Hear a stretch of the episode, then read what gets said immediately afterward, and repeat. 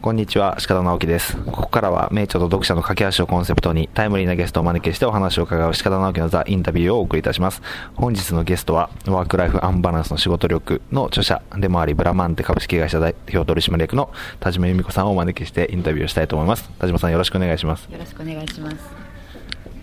えーっと、フォーシーズンズホテルでやってるんですけど、あまり声が大きい声が出せないので、あの聞き取りにくいところもあるかもしれないんですが、はいぜひあのよろしくお願いします。よろしくお願いします。こそこそ話な感じで。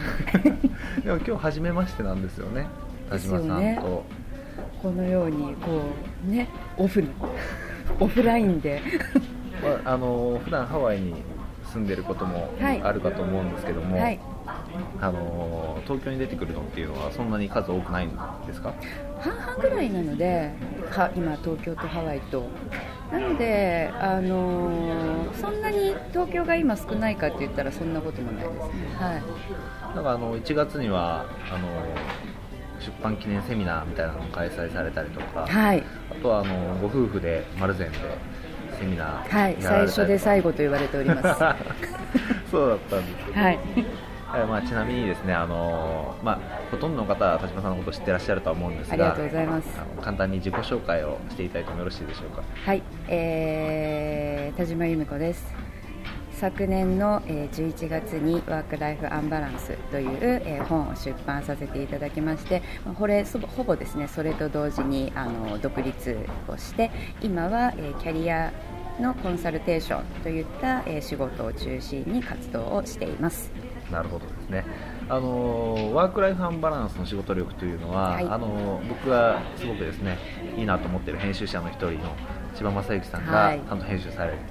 はいそうでした。お世話になりました。はい。あると思うんですあの本を、まあ、書いたきっかけというか理由、まあ、どういうきっかけがあったのかなということをお尋ねしたいんですけど、はい、あのー表の理由と裏の理由があって。表の裏表と裏があるんですそうなんですよ。あまさしく茶道みたいなもんもうねなんか えっと表の理由まあどっちも真実なんですけどあの一回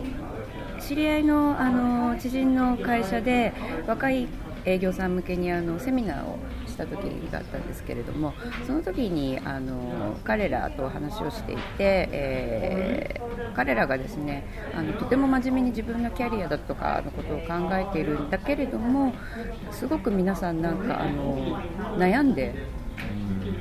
悩んでるその何に悩んでるかっていうと今自分のやってる仕事はその将来のキャリアに役に立たないんじゃないかみたいなあのお悩みを持っていてただですねあの私が思うにそのうんやはりあのサラリーマンというものがなかなかそのやってる中で100%自分のやりたいことがイ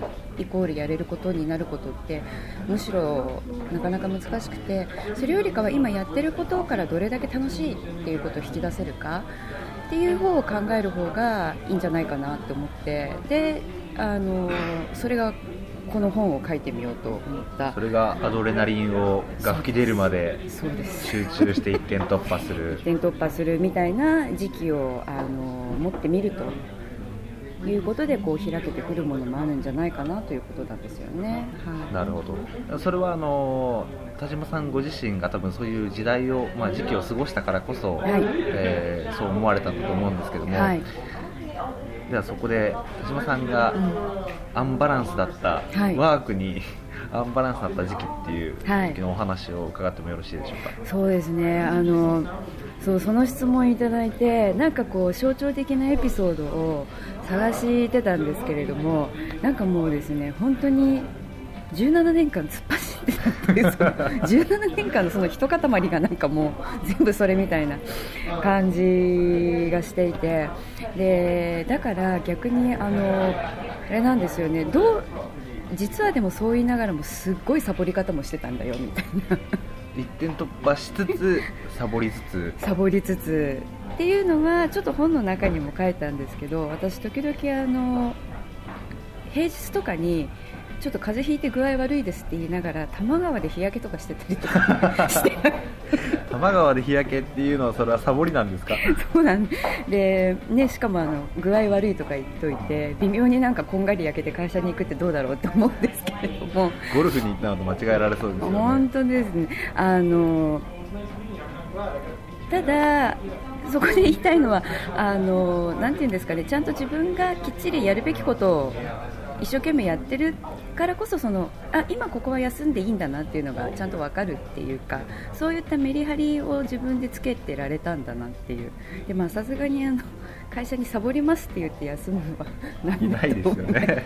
なので、まあ、その辺はいいんじゃないかななんて思いながら。はい。そんな生活を送ってましたね、はい、あの仕事に例えば集中すると、はい。ただまあ遊びとかそういうものも逆にこう楽しくなるというか、うん。遊ぶ時に遊べるっていうその仕事をしっかりしてる部分、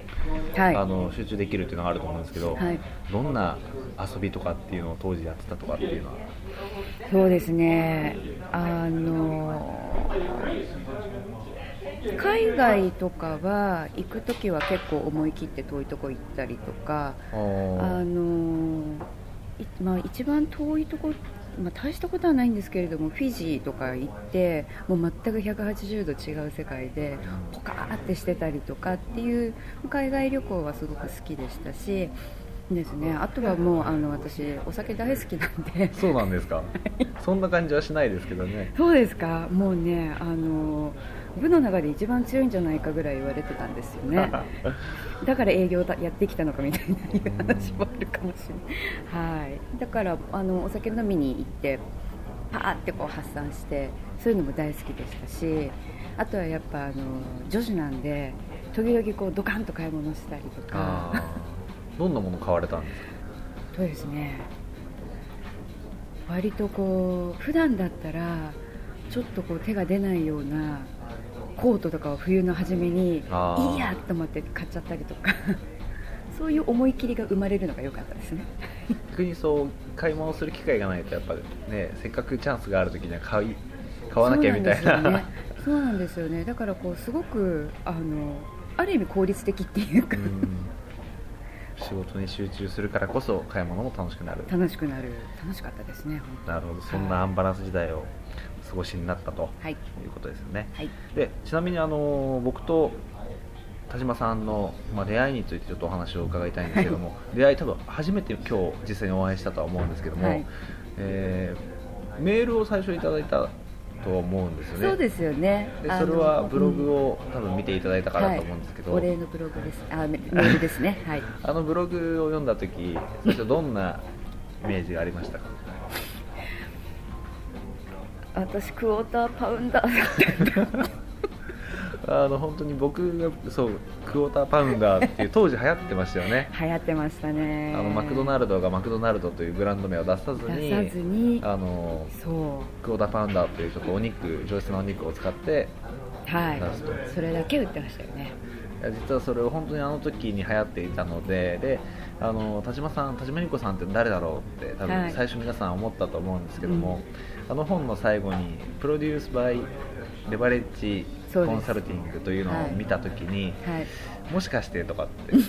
感じる人は感じてうん。実はそこがあのマクドナルドとちょっと印象がかぶって、はい。でも自分の名前を出さないで、プロデュースするというところがすごい似てるなというのであれを書いたんですよね。なるほど。そうなんですね。はい。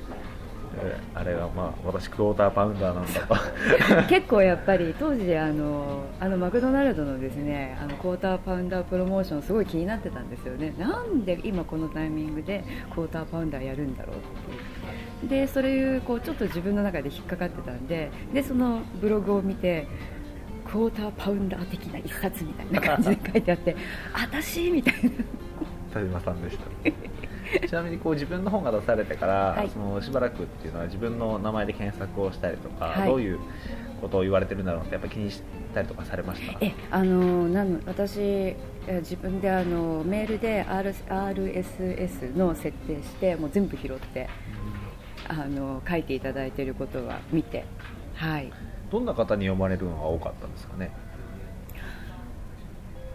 そうですね。あの